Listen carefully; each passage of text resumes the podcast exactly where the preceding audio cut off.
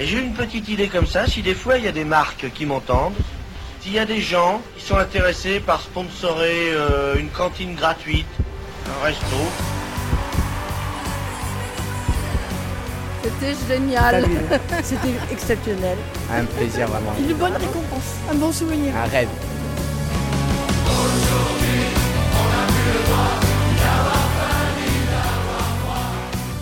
En janvier 2024, les Enfoirés fêtaient leurs 35 ans sur la scène de l'Arkea Arena de Bordeaux. Sept concerts, plus de 53 000 spectateurs, 47 artistes sur scène et en coulisses, une troupe de fidèles sans laquelle rien ne serait possible. Vous écoutez Enfoirés, l'armée du cœur des restos. Épisode 2, Machinerie et magie. c'est parti Chaque année, on se dit on va pas y arriver. Anne, directrice artistique bénévole. On essaie d'être plus ambitieux dans les tableaux et, euh, et finalement, on finit par y arriver. Et c'est vrai que c'est une machine énorme avec peu de temps de répétition. Et puis euh, quand même sept concerts, donc euh, devant 60 000 personnes, je crois. En salle, on déploie une scène de près de 600 mètres carrés. Frédéric, responsable bénévole des Enfoirés. On a sur cette édition bordelaise 800 mètres carrés d'écran, 30 camions de matériel, plus de 600 machines de, euh, de lumière. On a 6 jours de montage pour euh, réaliser donc euh, toute cette scène avant l'arrivée euh, des artistes. C'est près de 800, 800 costumes, donc c'est aussi un travail qui ne se fait pas la veille du spectacle, c'est plusieurs mois de préparation. Et euh, sur place, c'est bah, c'est près de 700 personnes, dont 300 bénévoles. Là, il y a 16 caméras. Guillaume, caméraman. Alors après, tu comptes aussi tout ce qui est euh, grue, tout ce qui est caméra aussi euh, tu vois, pilotée depuis le car. Après, il y a des caméras spécifiques qui sont les grues, les steadicam, la Gito, la petite caméra. Bon, c'est une petite partie quand même. hein. Le reste, euh, si tu vas voir la lumière, si tu vas voir le son, là, c'est la déco. Ici, euh, il y, a, un boulot de dingue aussi en déco, en, gestion derrière. C'est une grosse machinerie et c'est super, quoi. Donc euh, dans la cuisine où on prépare pour tout le staff, pour les artistes. Olivier, cuisine. Samedi, il y avait 280 le midi, 390 le soir. 300 dimanche midi, 390 donc hier soir, 150 ce midi, 360 ce soir et 170 demain pour le dernier jour, le dernier service de démontage. C'est un show euh, énorme, hein, c'est un des plus gros shows. euh, Xavier, chef d'éco. en tous les cas, c'est la plus grosse émission française. Et la possibilité de faire tourner 45 artistes sur un même plateau, de les organiser autour euh, de, différentes idées sur différents thèmes et tout, avec le peu de temps qu'on a finalement, au bout du compte, pour le travail avec eux, c'est ça qui est, extraordinaire en fait. hein.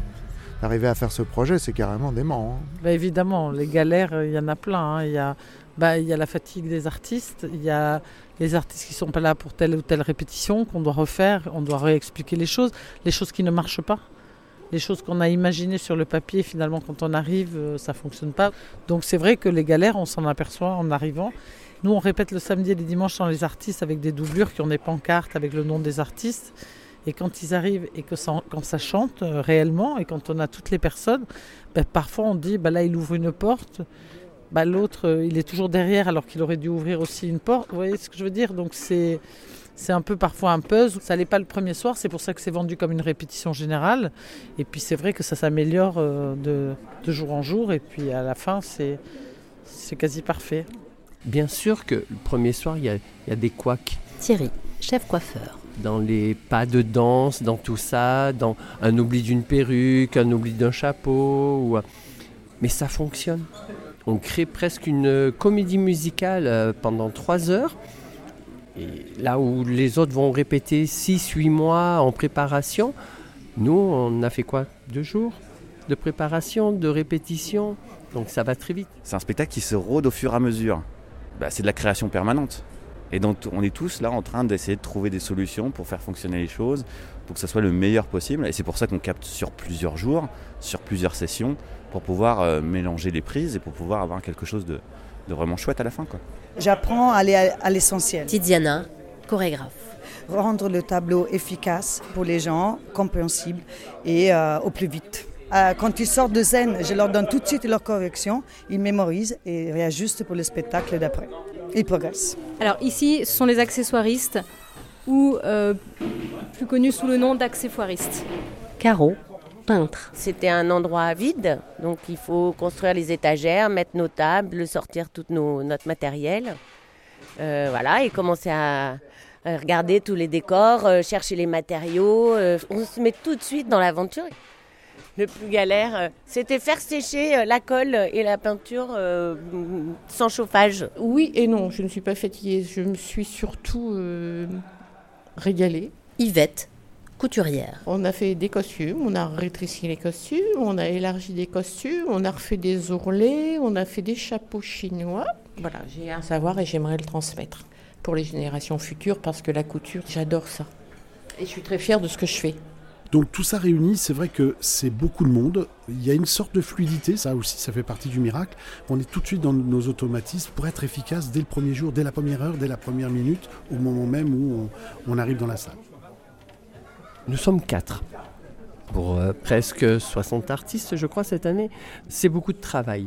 C'est beaucoup de travail, mais on y arrive. L'avantage, c'est que j'ai une équipe, euh, je, sais, je sais sur qui et sur quoi je peux compter et à quel moment. J'en ai deux qui sont très bons pour, euh, pour tout ce qui est construction de perruques. On peut travailler de la Marie-Antoinette. Moi, je sais que je m'éclate dans ce domaine-là aussi. Il faut rester très vigilant, très concentré, que ce soit euh, sur, euh, Marine, au prompteur. Sur les indications, sur les modifications de texte, même pour les sketchs, euh, des petites phrases qui vont changer parce que la, la petite blague elle a, elle a été changée deux minutes avant ou que euh, l'artiste ne dit pas exactement les mots, donc il faut être à l'affût. En fait, est-ce qu'il va la dire, est-ce qu'il va pas la dire? Oui, non, oui, non, ne pas lui couper la vanne, mais en même temps ne pas les déstabiliser en avançant trop vite et en gérant les problèmes techniques qu'on a aussi euh, et avec lesquels on essaye de gérer. C'est une machine où il faut que tout aille ensemble. Charlotte, chef costumière. C'est-à-dire, il pense le décor, les accessoires, la chanson, le chanteur, enfin, il n'y a rien qui se dissocie et pourtant on est obligé de travailler tous de façon dissociée, à la différence d'un film ou choses comme ça. Là, c'est un peu la magie de plusieurs corps de métier qui se retrouvent, mais un peu au dernier moment. C'est un peu comme les chanteurs, hein. c'est au dernier moment qui, qui chantent euh, ensemble et qui viennent sur scène, quoi. Et c'est pas, il y a une espèce de magie. Alors est-ce que c'est encore peut-être la magie Coluche qui est là, qui traîne? On aime cette énergie, euh, cette adrénaline du départ euh, de la construction. Et, et ce qu'il y a de quelque part de magique aussi, c'est que une fois qu'on a dépassé ce moment-là, l'étape suivante, c'est qu'en fin de semaine, c'est la captation. Donc ça nous remet encore un boost d'énergie. C'est un peu les montagnes russes en, euh, en sensation, mais, euh, mais vraiment, mais quel bonheur, quel bonheur. Il y a cette fameuse phrase qui dit euh, show must go on, c'est-à-dire que finalement, quoi qu'il arrive, le show va tomber. Moi, le nombre de fois où on se dit c'est pas possible, jamais ça le fera. Puis quand le show démarre, eh ben, les choses se font, quoi. Voilà. On arrive à avoir des choses, même au niveau artistique, qui, qui sont pas forcément répétées. C'est là où on arrive à avoir des trucs qui sont complètement dingues. Bah, Il y a des pros de dingue, ouais, il y a des gens qui ont envie de faire des choses, y a... et puis chacun dans son métier euh, est compétent. Donc que ce soit au niveau artiste ou technique, eh ben, on fait tout pour que ça marche. Et puis ça marche, et puis ça prend. Euh, Il y a une, telle fourmilière derrière de gens qui travaillent. euh, voilà, chacun apporte son, sa petite pierre, mais les uns sans les autres, on n'est rien. On a fait énormément de choses. On avait un super contact avec les, couturières professionnelles. hein. Euh, les filles nous ont jamais lâchés. On a toujours bien participé. Euh, elles venaient nous apporter du travail. On faisait le travail. On allait leur demander des conseils. On est quand même tous hyper quoi. Enfin, sans nous jeter des fleurs, on a affaire aux, aux meilleures personnes du métier sur ce, sur ce projet. Donc quelque part, quand même, ça donne des garde-fous, quoi.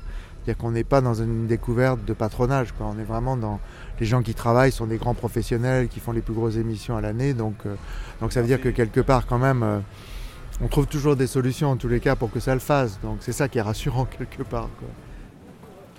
on a un tel savoir-faire, une telle connaissance des uns et des autres, une telle alchimie dans nos relations. Et l'ADN des restos, j'ai l'impression que c'est ça, parce que autant on parle du spectacle, mais je pense qu'on peut totalement identifier nos problématiques à créer quelque chose d'aussi vertigineux que les enfoirés, je le compare tout autant à un centre qui a pour défi d'ouvrir le matin avec le maximum de nourriture à proposer et d'avoir les, les, bénévoles euh, prêts à accueillir euh, toutes ces personnes qui en ont besoin. Et donc, je pense que nous avons le même niveau du défi et, le risque est là à tous ces étages. Donc, c'est ça qui nous rassure dans le sens où on se dit, eux, ils y arrivent, nous, on doit y arriver. On a nos compétences, on a nos envies de bien faire et on y va. Et effectivement, je crois que euh, on doit avoir une, une étoile au-dessus de nous.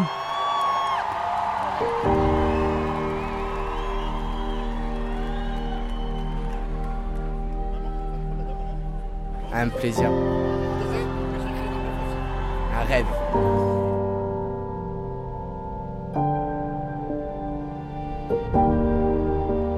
Vous venez d'écouter Enfoiré L'armée du cœur des restos. Un podcast mijoté avec amour par les restos du cœur. À suivre, enfoiré toute l'année. Dans ce troisième épisode, on découvre une année de travail, un groupe WhatsApp et une bonne dose d'ingéniosité.